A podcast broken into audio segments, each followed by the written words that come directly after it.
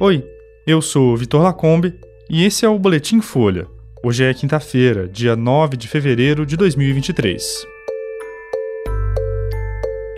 Número de mortos por terremoto na Turquia e na Síria ultrapassa 20 mil. Inflação sobe 0,53% em janeiro. E mulheres comandam apenas 28% das secretarias de governos estaduais.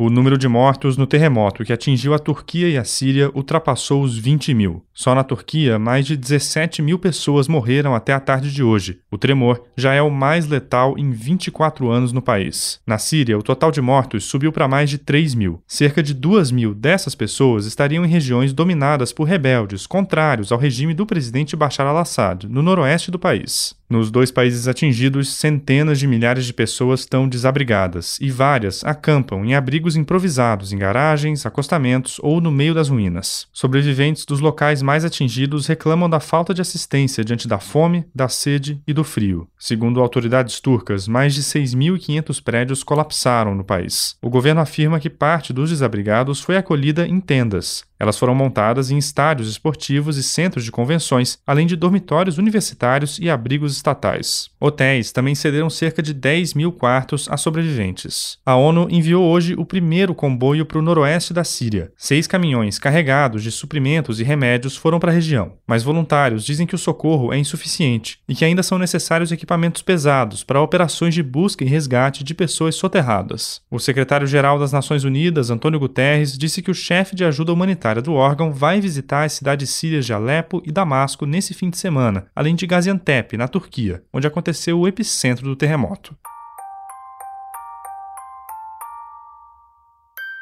A inflação oficial do Brasil teve alta de 0,53% em janeiro, o primeiro mês do governo Lula. A variação nos preços é medida pelo IPCA, que teve os dados divulgados hoje pelo IBGE. O grupo que mais pressionou o IPCA foi o de alimentação e bebidas, que avançou 0,59%. O novo resultado ficou levemente abaixo das expectativas do mercado e representa uma desaceleração em relação a dezembro, quando a alta foi de 0,62%. A inflação acumula alta de 5,77% em 12 12 meses, de acordo com o IBGE. Esse é o menor nível desde fevereiro de 2021. Apesar disso, o IPCA acumulado continua acima da meta de inflação perseguida pelo Banco Central, que é de 3,25%. O intervalo de tolerância vai de 4,75% até 1,75%. O Banco Central vem sendo alvo de críticas de Lula nas últimas semanas por deixar a taxa básica de juros em 13,75% ao ano. A medida é utilizada para conter a inflação, mas leva a uma piora da economia, porque o custo do crédito fica mais alto para empresas e consumidores.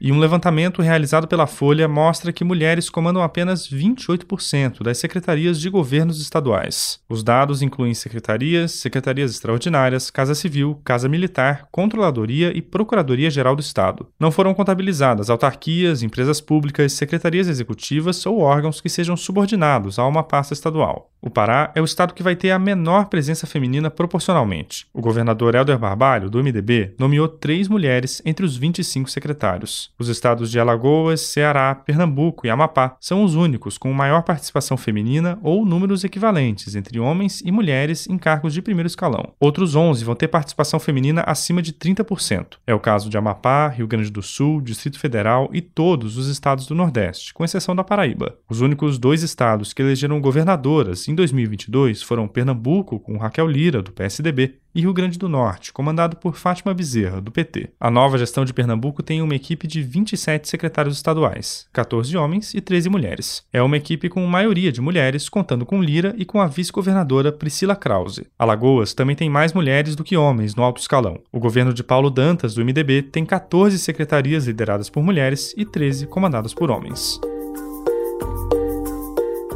Esse foi o Boletim Folha, que é publicado de segunda a sexta, duas vezes por dia, de manhã cedinho e no final da tarde. A produção é de Angela Boldrini, Carolina Moraes e Laila Moalen, e a edição de som é do Rafael Conkle. Essas e outras notícias você encontra em folha.com. Até mais.